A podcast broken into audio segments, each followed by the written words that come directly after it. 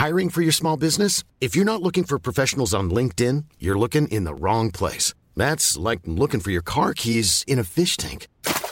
LinkedIn helps you hire professionals you can't find anywhere else, even those who aren't actively searching for a new job but might be open to the perfect role. In a given month, over 70% of LinkedIn users don't even visit other leading job sites. So start looking in the right place. With LinkedIn, you can hire professionals like a professional. Post your free job on linkedin.com slash people today. Porque el mundo actual no se entendería sin la economía y los negocios. Acompaña a Mario Maldonado, el columnista de negocios más joven y objetivo del periodismo financiero, en su programa Bitácora de Negocios.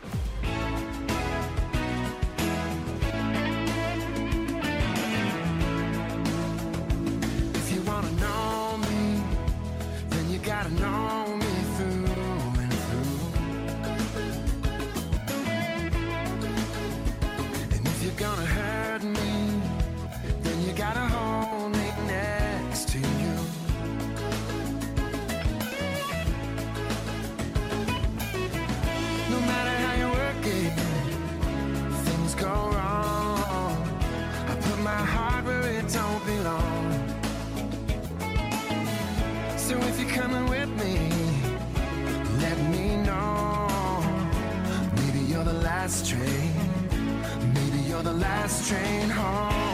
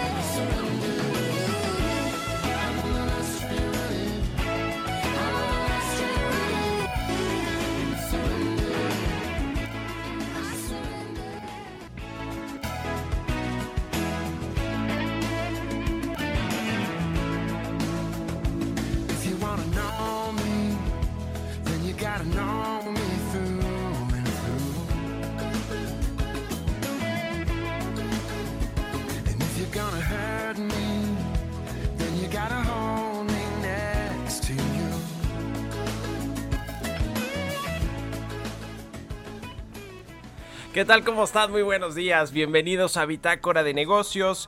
Yo soy Mario Maldonado y me da mucho gusto saludarlos en este martes 28 de septiembre del 2021.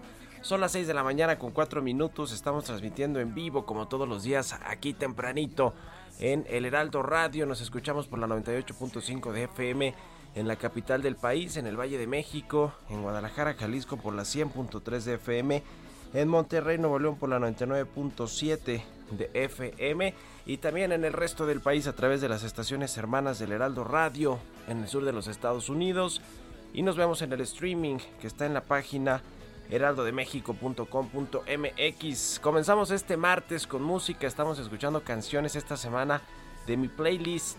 Me tocaba después de que ya le tocó aquí a todos los colaboradores, casi casi que hasta los directivos les tocó ya poner sus playlists y menos al conductor de Bitácora.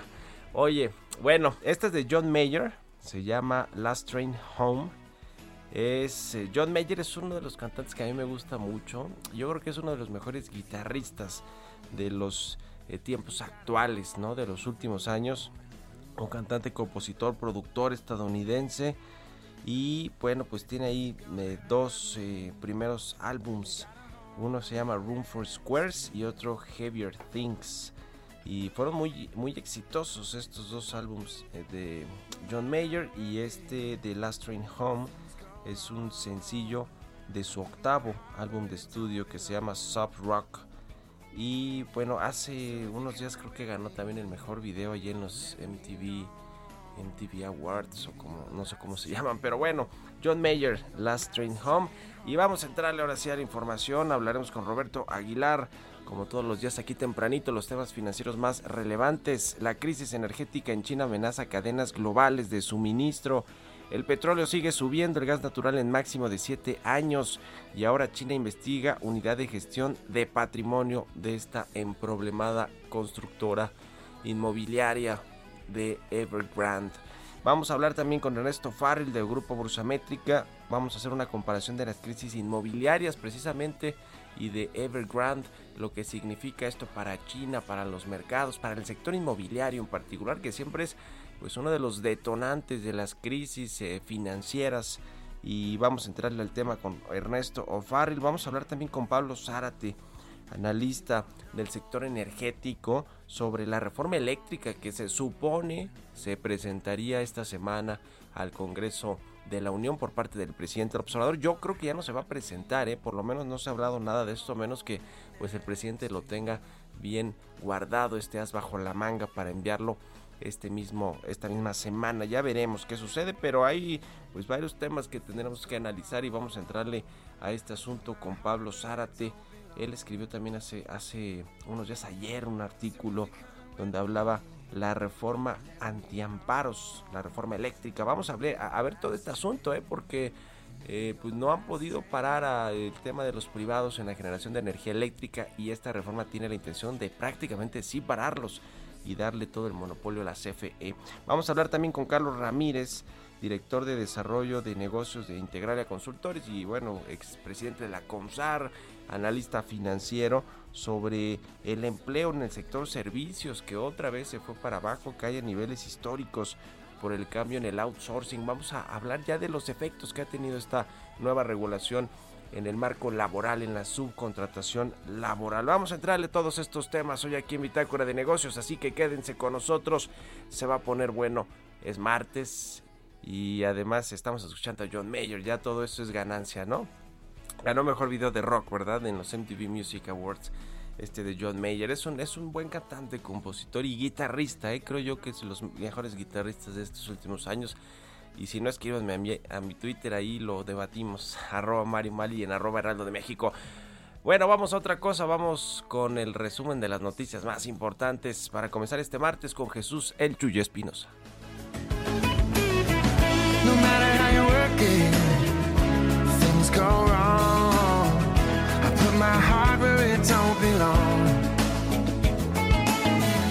So if you're coming with me, let me know. Maybe you're the last train. Maybe you're the last train home. El resumen. Acuerdo a un sondeo de Reuters, el Banco de México podría elevar su tasa de interés referencial por tercera vez consecutiva en su próximo anuncio de política monetaria, mientras los niveles de la inflación local se mantienen muy por arriba de la meta establecida por la entidad monetaria. La Cámara de Comercio Americana en México apremió el apoyo al sector turístico para impulsar el crecimiento económico. Araceli Ramos, presidente del Comité de Turismo Capítulo Guadalajara de la ANCHAM, comentó que es momento de unir esfuerzos entre el sector público y privado para impulsar el turismo con una visión regional. En el marco de los festejos patrios de este año, la secretaria de Economía Tatiana Cloutier presentó las nuevas monedas conmemorativas de 10 y 20 pesos. Las monedas conmemoran los 700 años de la Fundación Lunar de México Tenochtitlan, los 500 años de memoria histórica de México Tenochtitlan y el bicentenario de la Independencia Nacional. Es un honor podernos sumar al programa de festejos con los que el gobierno federal promueve la celebración de tres grandes conmemoraciones de gran significado para la historia de nuestro país. Agradecemos enormemente al Banco de México la realización de las mismas. El gobierno de la Ciudad de México aprobó la construcción de 17 proyectos inmobiliarios en Paseo de la Reforma con la intención de reactivar la economía. La Suprema Corte de Justicia de la Nación resolvió que el comisionado presidente del Instituto Federal de Telecomunicaciones sí puede nombrar o remover a altos funcionarios del órgano facultad que se le había quitado en octubre de 2020 para constatar que realmente los comercios ofrezcan descuentos y realicen promociones durante el Buen Fin 2020 2021, la Profeco verificará los precios de los productos que más se venden en este tipo de eventos para verificar que haya una diferencia entre el precio regular y el de promoción. Bitácora de negocios en El Heraldo Radio. El editorial.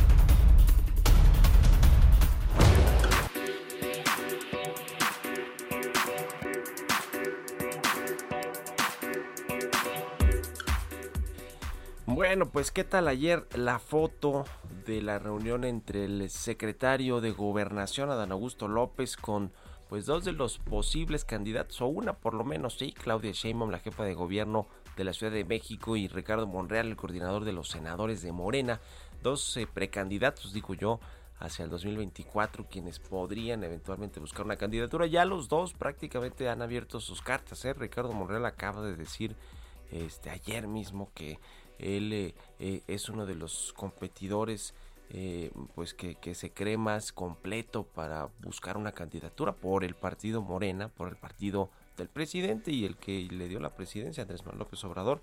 Y también Claudia Sheinbaum pues cada vez se ve más cercano al presidente, haciendo giras, hablando eh, de, temas más allá de lo que tiene que ver con la Ciudad de México, con la capital del país, a pesar de que ayer, por cierto, le explotó y fue trending eh, topic en Twitter este asunto pues de eh, la hija, ¿no? Las becas de la hija, los financiamientos por parte del CONACIT, el CONACIT que hoy está pues en el ojo del huracán por parte de la Fiscalía General de la República y del presidente López Obrador que cree que los científicos e investigadores no deben usar los recursos públicos para ir a viajes, para tener becas, para estudiar al extranjero, que es pues básicamente lo que ha hecho la hija de la jefa de gobierno. Eh, pedir becas y con eso estudiar en el extranjero. Es decir, eh, eh, qué bien que, que, que, que Claudio Sheinbaum la, defienda porque además pues no tiene nada de malo absolutamente, como lo dijo ayer, es totalmente legítimo. El problema es que el presidente López Obrador estigmatiza que se utilicen los recursos públicos para tener becas y estudiar al extranjero. Eso es lo que estigmatiza el presidente López Obrador a rajatabla sin saber que dentro de su gabinete y su hija política pues hace, ha, hecho uso de estos recursos para, para estos fines. En fin, eh, pues bueno, interesante la foto ya más allá de este asunto de, de la jefa de gobierno, la foto entre estos dos presidenciables, porque bueno, pues se trascendió que fue una reunión pues de no agresión, entre un pacto de no agresión entre eh, Claudia Sheinbaum y Ricardo Monreal, una tregua. Y pues ¿dónde está Marcelo Ebrard? Esa es la gran pregunta, ¿no? Además de apagando todos los fuegos en el gobierno federal y todo este tema de la pues eh, eh, posición que tiene México con respecto al mundo, ¿no? lo que sucedió en la CELAC, el acercamiento con Venezuela, con Cuba, con China, con Rusia, eh, pues todos los casi enemigos casados de Estados Unidos, ¿no? A pesar de que ayer, pues muy diplomáticamente, el presidente estadounidense Joe Biden mandó una carta por motivo de este asunto de la independencia y pues dijo que México es el mejor amigo, ¿no? Y el, más cercano que tiene Estados Unidos. Y pues sí, es cierto, ahí si el presidente lo quiere escuchar, qué bueno y que ojalá que así sea. Pero Marcelo Ebrard, pues esa es la gran pregunta. ¿Dónde está el otro posible candidato al 2024? ¿Ustedes qué opinan? Escríbanme en Twitter, arroba Mario Mal y la cuenta arroba Heraldo de México. ¿Aún no te inscribes al reto Actinver? ¿Qué esperas? Aprovecha la oportunidad de aprender y comenzar a practicar en un simulador que recrea los movimientos de la bolsa. Inscríbete antes del 3 de octubre y compite para ganar hasta 500 mil pesos. Retoactinver.com. El verdadero reto es tuyo. Economía y mercados. Roberto Aguilar ya está aquí en la cabina del Heraldo Radio. ¿Cómo estás, mi querido Robert? ¿Qué tal, Mario? Muy buenos días. Me da mucho gusto saludarte a ti y a todos nuestros amigos. Fíjate que muy eh, complicado el entorno global en los mercados porque para empezar la Correduría Internacional Goldman Sachs estimó que hasta 44% de la actividad industrial de China se ha visto afectada por la escasez de energía, lo que podría causar un descenso de un punto porcentual en el crecimiento anualizado del PIB en el tercer trimestre y una caída de dos puntos porcentuales de octubre a diciembre. El desabasto ya detuvo la producción de algunos en algunas fábricas que incluyen a proveedores de Apple y Tesla y se espera que afecte al sector manufacturero del país y a las cadenas de suministro asociadas y yo diría incluso las globales. Y acaba de anunciarse también que Citi rebajó su pronóstico de crecimiento de la economía de China para el próximo año desde 5.5% a 4.9%, citando las consecuencias de la crisis del gigante inmobiliario Evergrande y estimó que las autoridades de política monetaria pues deberán implementar más recortes de las tasas de interés. Y hablando sobre el tema de la energía en China, pues fíjate que justamente este país asiático está sumido en una crisis energética porque la escasez de carbón, el endurecimiento de las normas sobre emisiones y la fuerte demanda de la industria han llevado los precios de justamente el carbón a máximos históricos y también una reducción generalizada de su uso. Las restricciones al uso de la energía en los hogares acaban de entrar en vigor, sin embargo, la enorme base industrial de China ha estado lidiando con saltos esporádicos de los precios de energía y restricciones de uso desde el mes de marzo. Y bueno, también con el tema energético, los futuros del gas natural en Estados Unidos se dispararon ayer 11% a su nivel máximo en 7 años, ya que los precios récord del gas en todo el mundo mantuvieron la fuerte demanda por las exportaciones de gas natural licuado locales. Fue también el mayor aumento porcentual diario del contrato desde que la, la helada de febrero en Texas dejó a millones de personas sin electricidad y también sin calefacción durante varios días, con los precios del gas en cerca de los máximos históricos de alrededor de 26 dólares en Europa y 28 dólares en Asia, pues cuando hablas de los 6 dólares en Estados Unidos, pues parece muy atractivo y justo esta demanda pues está incrementando el precio del energético y esto, Mario, pues como ya lo habíamos visto, seguirá teniendo repercusiones en México. Y por si esto fuera poco, los precios del petróleo subieron por quinto día consecutivo con el Bren en un máximo de desde está dirigiéndose ya a los 80 dólares. De hecho, ya los pasó, ya está cotizando por arriba de los 80 dólares. Y Goldman Sachs elevó en 10 dólares su previsión para fin de año del Bren a 90 dólares por barril. Los suministros mundiales se han ajustado debido a la rápida recuperación de la demanda por combustible tras el brote de la variante Delta del coronavirus y también los huracanes que azotaron justamente y afectaron la producción en Estados Unidos. La mezcla mexicana cerró en 71.89 dólares. Y bueno, los inversionistas siguen preocupados por el futuro de Evergrande después de que la promotora inmobiliaria más endeudada del mundo no cumpliera el plazo para pagar los intereses a los tenedores de bonos en el extranjero. Evergrande tiene ahora 30 días para realizar el pago antes de caer en impago y las autoridades de Shenzhen están investigando ahora la filial de gestión de patrimonio de la empresa sin hacer referencia a Evergrande, el Banco Popular de China dijo que salvaguardaría los derechos legítimos de los consumidores de viviendas y esto, bueno, pues se fue interpretado como que el gobierno sí le va a echar la mano a este grupo inmobiliario. Y bueno, también hoy va a haber una, fíjate, va a haber una eh, audiencia en un panel del Senado donde va a estar el presidente de la Reserva Federal, Jerome Powell, y bueno, se adelantó que los mayores precios y los problemas de contratación vistos en la reapertura de la economía de Estados Unidos podrían durar más de lo previsto y la Reserva Federal tomaría medidas contra una inflación descontrolada si es necesario interesante lo que dijo justamente, lo que se adelantó ayer de este discurso que tiene preparado Jerome Powell para el día de hoy. Y ayer el escandalazo, Mario, dos funcionarios de la Reserva Federal que fueron objetos de escrutinio por operaciones de inversión que realizaron el año pasado anunciaron su retiro. El, uno fue el presidente de la Reserva Federal de Dallas, Robert Kaplan, que es, era bastante influyente en las decisiones y en los comentarios, y también el después el presidente de la Reserva Federal de Boston. Así es que dos están siendo investigados. Y rápidamente te comento que el tipo de cambio, Mario, está en 2021, así es como está cotizando la moneda mexicana. Y la frase del día de hoy, la volatilidad puede ser algo positivo para los inversionistas. Estemos preparados para beneficiarnos de ella. Esto lo dijo Mark Mobius, uno de los más influyentes administradores de fondos para mercados emergentes. Pues ahí está. Muchas gracias, Robert. Al contrario, Mario. Muy buenos días. Roberto Aguilar, síganlo en Twitter, Roberto AH. Y al ratito nos vemos en la televisión, en el canal 10, en las noticias de la mañana, también con los temas financieros y económicos. Son las 6 con 19, casi con 20 minutos. Vamos a otra cosa. Radar económico.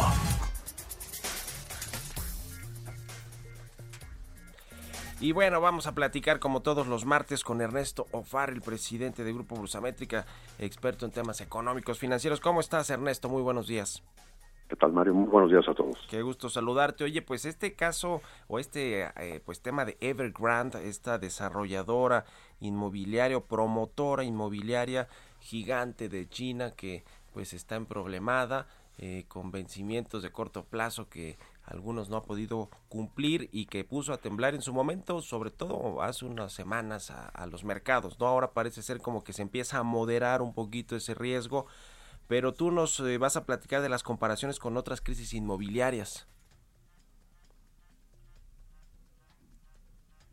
Perdimos el sonido, el audio o la llamada completamente con Ernesto Farrell, pero le decía que eh, vamos a hablar con él sobre las eh, crisis inmobiliarias que ha habido en otros eh, momentos y en otras partes del mundo, ¿no? La que recordamos más reciente, pues es la de Estados Unidos, la del 2008, 2009, que pues tuvo su origen en el sector inmobiliario y en el sector financiero por todos los productos eh, sofisticados que se, que se hicieron y que terminó pues generando una crisis y un contagio en el sistema financiero. Ya recuperamos a Ernesto Farrell. Te escuchamos, Ernesto, sobre este tema de las comparaciones de crisis inmobiliarias con lo de Evergrande. Gracias, Mario.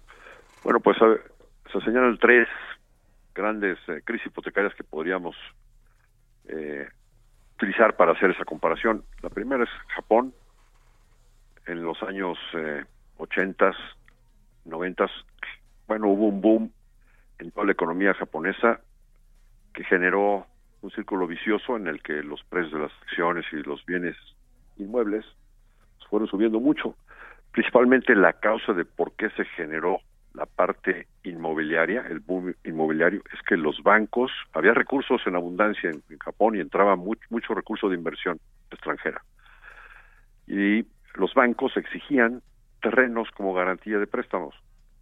Entonces, pues no nada más a las familias, sino a las mismas empresas se pusieron a comprar terrenos para que pudieran tener acceso a más créditos. Y esto al final pues, terminó muy mal en una crisis financiera y en un crack accionario e inmobiliario, pero por darnos una idea, en el año 91, 90-91, el índice Nikkei llegó a tocar 38 mil puntos. Hoy está en 30 mil puntos, todavía no se recupera.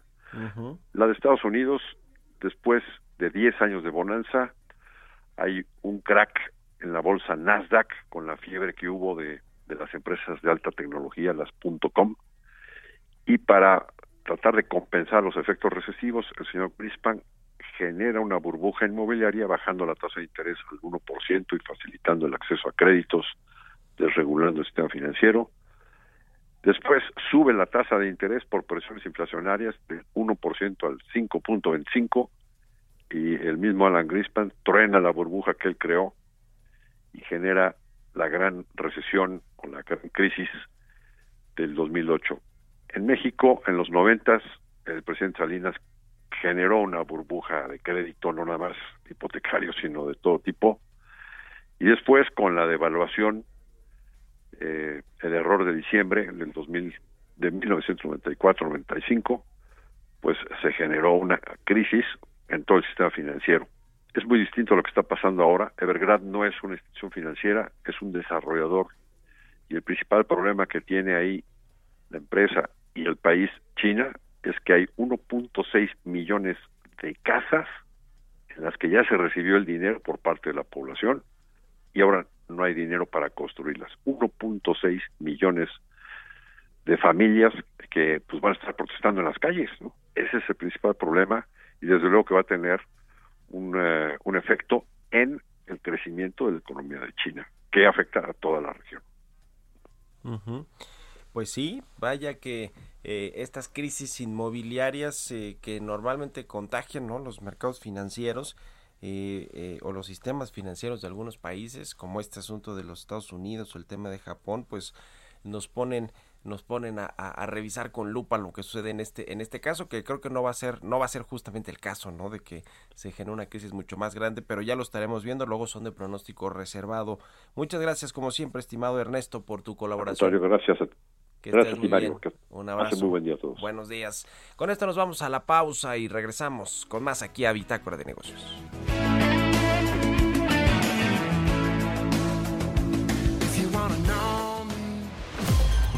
Continuamos en un momento con la información más relevante del mundo financiero en Bitácora de Negocios con Mario Maldonado. Regresamos.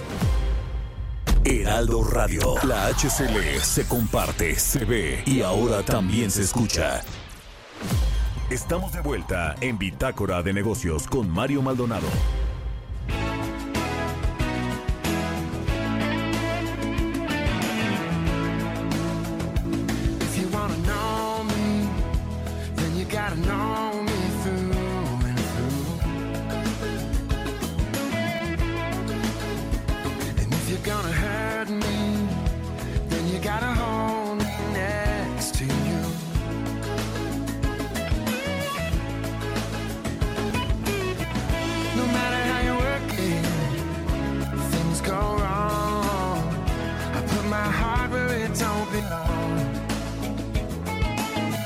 So if you're coming with me, let me know. Maybe you're the last train. Ya estamos de regreso aquí en Bitácora de Negocios. Son las 6 de la mañana con 31 minutos y regresamos escuchando esta canción de John Mayer. Se llama Last Train Home. Es un John Mayer, es un cantante estadounidense, productor, compositor, eh, guitarrista, de los buenos de allá de Estados Unidos. No, en general es, creo que un, un cantante bastante completo este John Mayer. Más allá de que anduvo con Katy Perry y algunas otras cosas así. Creo que es muy bueno tocando la guitarra y componiendo John Mayer. Esta canción es de las más nuevas, creo, esta de Last Train Home. Y ya decíamos, ganó hoy el premio de mejor video de rock en los premios de MTV. Bueno, con esto vamos al segundo resumen de noticias. O a la entrevista, vámonos directo a la entrevista. Vamos a hablar con Pablo Zárate analista de la consultora FTI Consulting, FTI Consulting y experto en los eh, eh, temas eh, del sector energético. ¿Cómo estás, Pablo? Muy buenos días. Buenos días, Mario. Me da gusto saludarte. Igualmente, Pablo. Pues ayer leíamos una pues interesante colaboración que haces allí en El Economista sobre el tema de la reforma eléctrica, que para empezar no sabemos si la va a mandar esta semana el presidente, yo creo que ya no, pero dijo que en septiembre iba a mandar estos cambios eh, que son ahora constitucionales, ¿no? Ya quiso hacer reformas legales, cambios a las leyes eh, y se topó pues con la con la Comisión Federal de Competencia Económica, por supuesto con los privados, con eh, las declaraciones de inconstitucionalidad en los cambios, ¿no? Que pretendía hacer el sistema eléctrico, en fin. ¿Cómo ves todo este asunto? ¿Cómo va a llegar esta propuesta del presidente? Que no conocemos el detalle, pero sabemos qué es lo que quiere el presidente, que es que la CFE tenga el monopolio de la electricidad todavía más del que ya tiene o sigue teniendo. Sí, Mario, yo creo que es importantísimo el contexto que estás poniendo sobre la mesa. Al final del día, esto no sería una reforma constitucional que se gesta desde cero, sino es una reforma constitucional que se gestaría con mucha historia. Y, y más que ser algo novedoso, pues sería insistir en lo mismo que, como tú acabas de explicar, las cortes mexicanas han echado abajo. Y no solo es con el, con el esfuerzo legislativo, que sí ya era una insistencia del presidente. Primero intentaron hacerlo por regulación y achacándole la cuando eso no le salió lo elevaron a nivel legislativo y trataron de echar montón político para salirse con la suya y ahora pues tendrían que echar más montón para poder lograr el, el, cambio constitucional.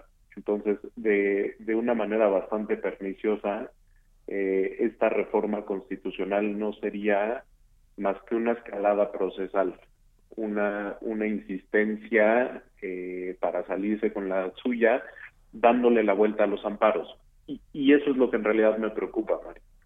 Eh, los amparos que llegaron no fueron porque le faltaron unas comas a, la, a los proyectos que, que impulsó el presidente. No es porque hubo un atropello procesal como tal. Son por cosas de fondo. Son porque aquí los planes del presidente de darle más generación a la mala, a la Comisión Federal de Electricidad, sin que compita y que use mejores tecnologías, pues implica violar el derecho a la libre competencia y concurrencia y el derecho al medio ambiente sano. Entonces, por más que lo pongas en la Constitución, pues la violación de esos principios seguiría por ahí y eso me parece que es terrible. Pues sí, eh, es, es todo un asunto porque aún con los cambios constitucionales, digamos que las sentencias que ya eh, se ejecutaron en contra de algunos cambios que, que pues eh, eh, digamos que de alguna manera afectaba la inversión privada, la inversión que ya se había hecho, que ya se hizo pues en, en el sector eléctrico por parte de las empresas, tanto nacionales como extranjeras, se podrán revertir. Yo, yo, yo lo veo difícil ya, ¿no? Es decir, eh, como que no queda claro qué es lo que realmente va a cambiar con la reforma constitucional en términos pues jurídicos o legales de los asuntos que ya se que ya tienen en una sentencia, ¿no? Mira, la verdad es que no conocemos el, el, texto de cambio constitucional. Lo que sabemos, como tú mismo referías, es cómo se han hecho los intentos pasados. Y tanto desde la perspectiva regulatoria como la perspectiva legislativa, lo que, lo que han intentado eh, los legisladores de Morena y las, y, y, y las autoridades energéticas del país pues ha sido eh, alterar el orden de despacho. Hoy por hoy, eh, las plantas que primero se despachan en el sistema eléctrico, es decir, las que las que el sistema les permite producir, son las que tienen menores costos eh, y, y específicamente tienen menos costos marginales o variables. Entonces, bajo esa lógica, pues primero se despachan las energías renovables que tienen un costo variable eh, virtualmente de cero. Y después se despachan las tecnologías más eficientes como los ciclos combinados que utilizan gas natural y son plantas bastante modernas. Lo que la CFE pretende hacer para usar mayor proporción de su capacidad instalada, más de sus plantas de generación, pues es que se les dé preferencia a ellos sin importar los costos variables. Esto te lleva a una situación que francamente no tiene sentido, donde lo que se terminaría despachando, por ejemplo, antes que una planta barata solar o una planta barata eólica, es pues, una planta como, como Petacalco, ¿no? Eh, una planta como, como Tula, que son pues estos gigantes que utilizan eh, pues, tecnologías bastante viejas y utilizan combustibles bastante contaminantes. Entre ellos, pues está el, combustóleo, y no solo el combustóleo, sino combustóleo con un gran contenido de azufre, eh, está el diésel, está el carbón. Entonces, francamente, pues estamos hablando de una situación alarmante y, y me parece que es doblemente alarmante si lo ponemos en el contexto de que más o menos en un mes el mundo va a estar celebrando la, la COP26, esta reunión importantísima en la que los gobiernos de todo el mundo se, se, van a juntar para ver qué vamos a hacer para combatir el cambio climático y cómo vamos a llevar los distintos compromisos al siguiente nivel para, para poder eh, colaborar en esta lucha. México va a llegar con un récord muy complicado y con planes para empeorarlo muy rápido. Sí.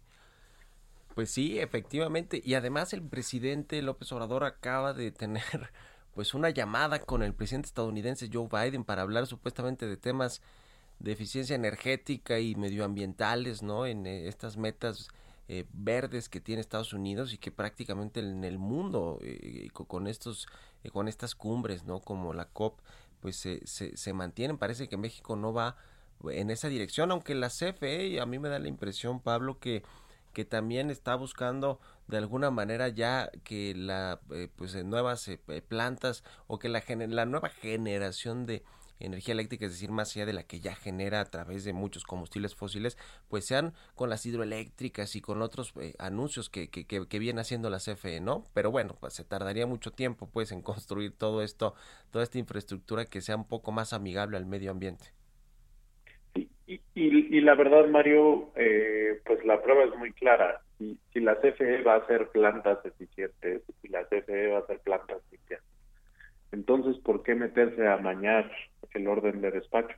No debería de preocuparse porque va a poder competir y va a poder ofrecer mejores precios y va a ganar participación de mercado. El, el, el problema aquí no es que la CFE tenga un porcentaje específico. O sea, que creo que creo que la, la, la discusión no es si la CFE podría o no ocupar hasta el 54% del despacho. Si lo hace compitiendo, si lo hace ofreciendo los mejores precios con mejores tecnologías, pues adelante, porque el sistema se va a beneficiar de eso.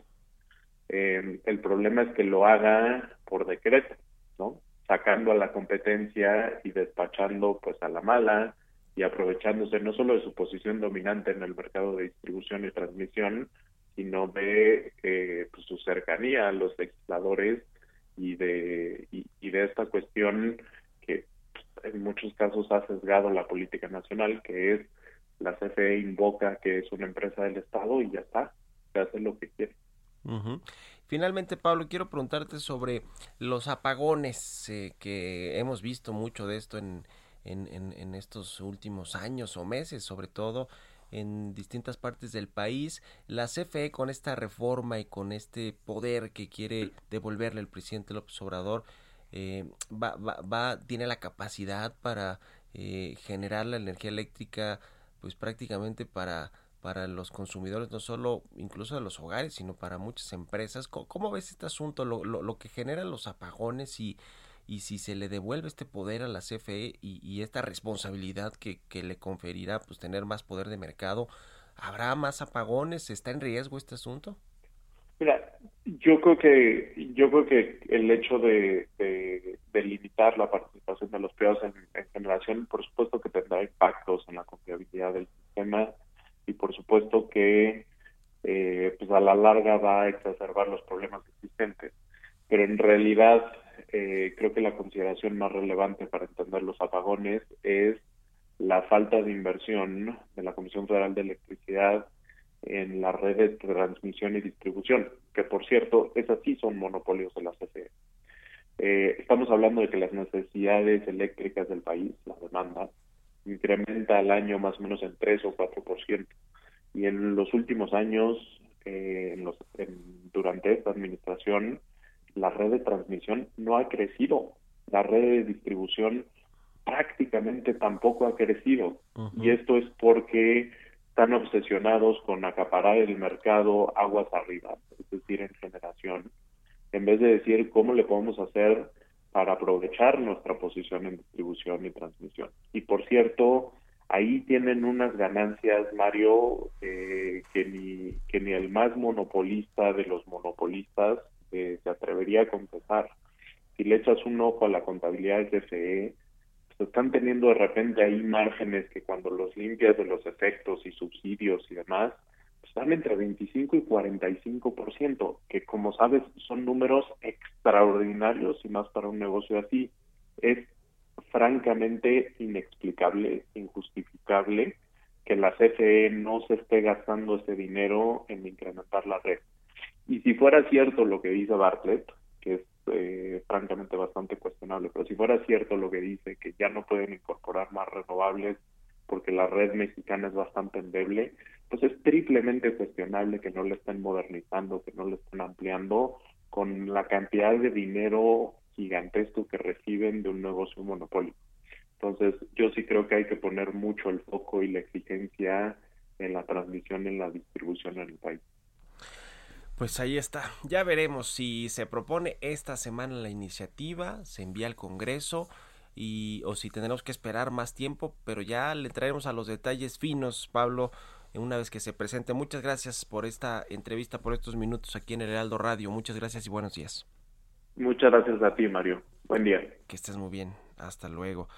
Bueno, pues eh, acaba de salir, bueno, salió hace ratito el dato de la tasa de desocupación, ¿no? Ya lo, lo platicamos, se ubicó en 4.1% durante agosto de este año.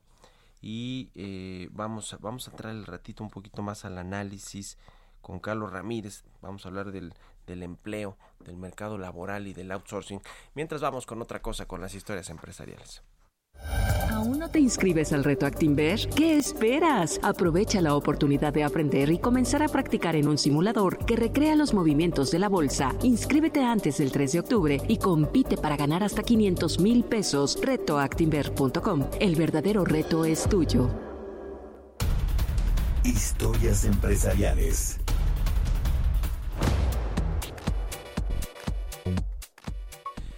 Bueno, pues Amazon refuerza los centros de envíos en México, se expande en nuestro país y le mete más inversión a los centros de envío con cuatro nuevos recintos, cuatro nuevas instalaciones que emplearán alrededor de 2.500 personas. Nos cuenta de esto en la siguiente pieza Giovanna Torres. Amazon es una compañía estadounidense de comercio electrónico y servicios de computación en la nube a todos los niveles con sede en la ciudad de Seattle, estado de Washington, fundada en 1994. Se trata de una de las primeras grandes compañías en vender bienes a través de Internet y es la marca de venta al por menor más valiosa del mundo según el índice Brands. Constantemente, este gigante del comercio está buscando expandirse en México y el resto del mundo, por lo que ahora operaciones en cuatro nuevos centros de envío en México. Estos se suman a los que ya operaba para completar 10 centros. Los nuevos recintos se encuentran en el Estado de México, Yucatán, Sonora y Baja California, que dan empleo directo a 2.500 personas. Amazon busca seguir su expansión en el país, mantenerse firme en México y también poder contribuir a la economía de las y los mexicanos. Además, la empresa que abrió su primer centro en México en 2015 tiene otros en Jalisco y Nuevo León. En un comunicado señaló que a lo largo de estos seis años, Amazon ha buscado reafirmar su compromiso a través de la generación de más de 15.000 empleos directos e indirectos. La compañía duplicó sus ingresos en el primer semestre de este año a 15.885 millones de dólares respecto al mismo periodo de 2020. La secretaria de Economía Tatiana Cloutier destacó que el hecho de que Amazon abra nuevos edificios logísticos en nuestro país es un indicador de la confianza que tienen empresas extranjeras en el mercado mexicano. Para Bitácora de Negocios, Giovanna Torres. Mario Maldonado en Bitácora de Negocios.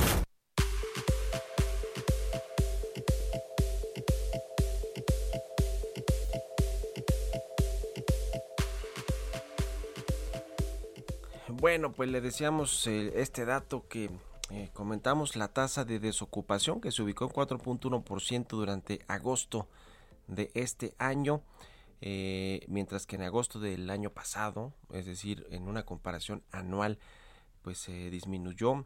era de 4.9%. En agosto del año pasado estábamos plenamente en la crisis económica, eh, que detonó el COVID-19 y crisis sanitaria que seguimos, eh, a ver, seguimos con el tema del COVID-19, aunque pues ya la reapertura de todos los negocios, de las actividades productivas, las industrias, las actividades sociales incluso pues han reactivado la, economía, sobre todo también por temas de comparación. Ahí es todo un asunto que hay que analizar con, con eh, pues mucha claridad para no irnos con que ya la economía va a rebotar 6% este año y estamos del otro lado prácticamente porque no, más bien se ha desacelerado según muchos indicadores que hemos tenido recientemente. Tuvimos incluso pues ayer esta semana el tema del IGAE, ¿no? Por ejemplo, que, que es este indicador global de la actividad económica que nos va reflejando pues cómo va mes con mes la, la, la economía, ¿no? El Producto Interno Bruto no, no va muy bien, se ha desacelerado y ahora tenemos este dato de desocupación que pues esto sí es un poco más eh, benéfico pues digamos sí mejora el dato.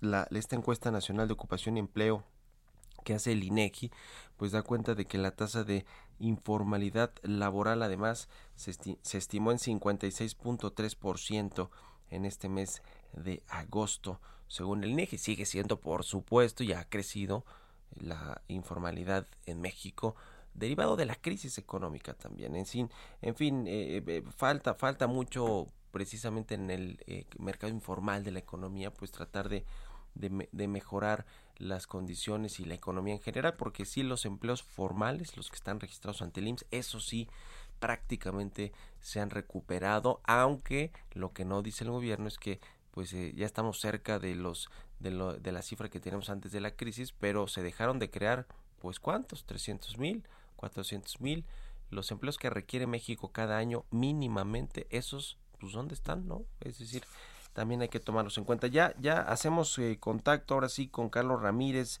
director de desarrollo de negocios de Integrale Consultores, eh, expresidente de la CONSARE, experto en temas financieros. ¿Cómo estás, Carlos? Muy buenos días.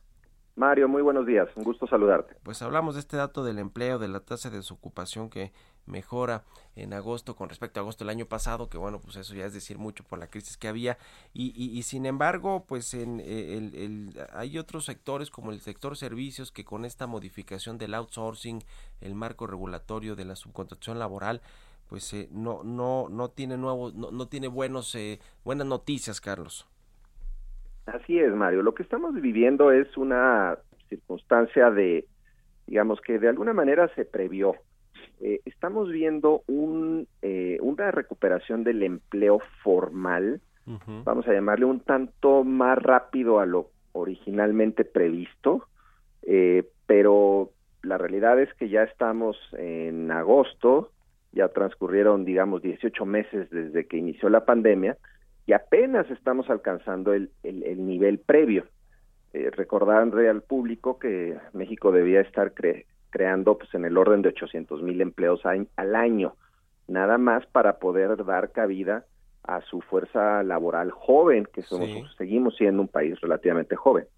Pero por el lado manufacturero es donde se está viendo la recuperación más clara. Por el lado de los servicios no financieros, ahí la recuperación está siendo mucho más lenta. Eh, y tiene que ver con la afectación que tuvo el sector servicios durante la crisis de la pandemia, que fue muy agudo y que de alguna manera se está retratando en los datos del empleo, porque lo que estamos viendo ahí es una recuperación mucho más lenta, las empresas están pensándola dos veces antes de contratar más mano de obra y están siendo muy cautelosos ante la recuperación económica que ciertamente ha sido un poco mejor a lo anticipado, pero donde se aprecia que esa recuperación, sobre todo eh, por el lado del consumo y la inversión, el mercado doméstico está siendo eh, gradual. Entonces sí, tenemos una diferencia entre lo que es la recuperación del sector manufacturero, que es predominantemente empleo formal, y lo que es el sector servicios, donde se combina el sector formal y el sector informal, y ahí la recuperación mucho más lenta, Mario. Exactamente, y, y, el sector servicios, el sector terciario de la economía, pues es el más importante y por mucho, ¿no? El que, que representará el 50-60% de, de, Sí, más, hacia el 60, ¿no? Sí. Exactamente. Y ahí es donde tú dices se combina el, empleo formal con, con, la economía informal, ¿no? Con los empleos informales, que, que es ese mercado que de pronto, aunque el INEGI hace sus encuestas y, y, no, y nos eh, da una radiografía de cómo está este mercado informal, pues como que de pronto no se le pone mucho mucha atención, ¿no? Digamos, los datos del IMSS son los datos del IMSS, los registros de los patrones, de sus trabajadores, pero el tema de la informalidad, pues no sabemos cómo está y parece que no, que, que pues eh, la, están pasando mal, ¿no? Porque hay cada vez más eh, precariedad en los salarios, menos empleo y más informalidad. Eso es, es un escenario, pues nada bueno, ¿no? Es, es una precarización del empleo eh, si vemos las cifras incluso que hoy mismo publicó el INEGI, el dato clave es observar la subocupación, porque el dato de empleo general que publica INEGI, eh, lo que pasa es que ahí retrata al universo total de, de, empleados en México, formales e informales, pero toma en cuenta, digamos, el que trabajó una hora a la semana ya está dado de alta, digamos, o tomado en consideración como una una cifra de, empleador. La cifra de, de, de subocupación, perdóname, esa lo que te muestra es gente que quiere trabajar más horas y que no encuentra trabajo. Y esa está al doble de lo que estaba al inicio de la pandemia. Eh, y se ha ido recuperando muy lentamente, muy despacio, y, también las cifras de empleo formal e informal te muestran que buena parte de la recuperación de los 12 y medio millones de empleos que se perdieron en la pandemia el año pasado está proviniendo predominantemente del sector informal. Sí, sí, sí, pues sí. Muy desigual el, la recuperación del empleo y en general de la economía, ¿no? De los sectores económicos. En fin, nos eh, eh, agarra ya la guillotina, se nos acabó el tiempo, pero te agradezco mucho, Carlos Ramírez, como siempre, tu disposición y que hayamos platicado en este espacio. Gracias y buenos días. Buenos días, Mario. Un saludo. Igualmente. Con esto nos despedimos. Muchas gracias también a todos ustedes por habernos sintonizado esta mañana aquí en Bitácora de Negocios. Se quedan en el Heraldo Radio con Sergio y Lupita. Nos vamos a la tele, al canal 10 de la televisión abierta, a las noticias de la mañana y nos escuchamos aquí mañana tempranito a las 6. Muy buenos días.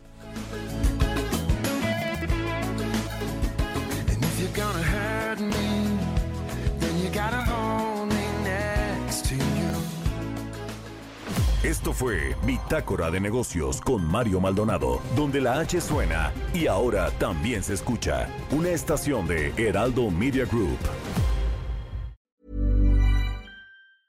Mom deserves the best, and there's no better place to shop for Mother's Day than Whole Foods Market. They're your destination for unbeatable savings, from premium gifts to show-stopping flowers and irresistible desserts. Start by saving 33% with Prime on all body care and candles. Then get a 15-stem bunch of tulips for just $9.99 each with Prime. Round out mom's menu with festive rosé, irresistible berry chantilly cake, and more special treats. Come celebrate Mother's Day at Whole Foods Market.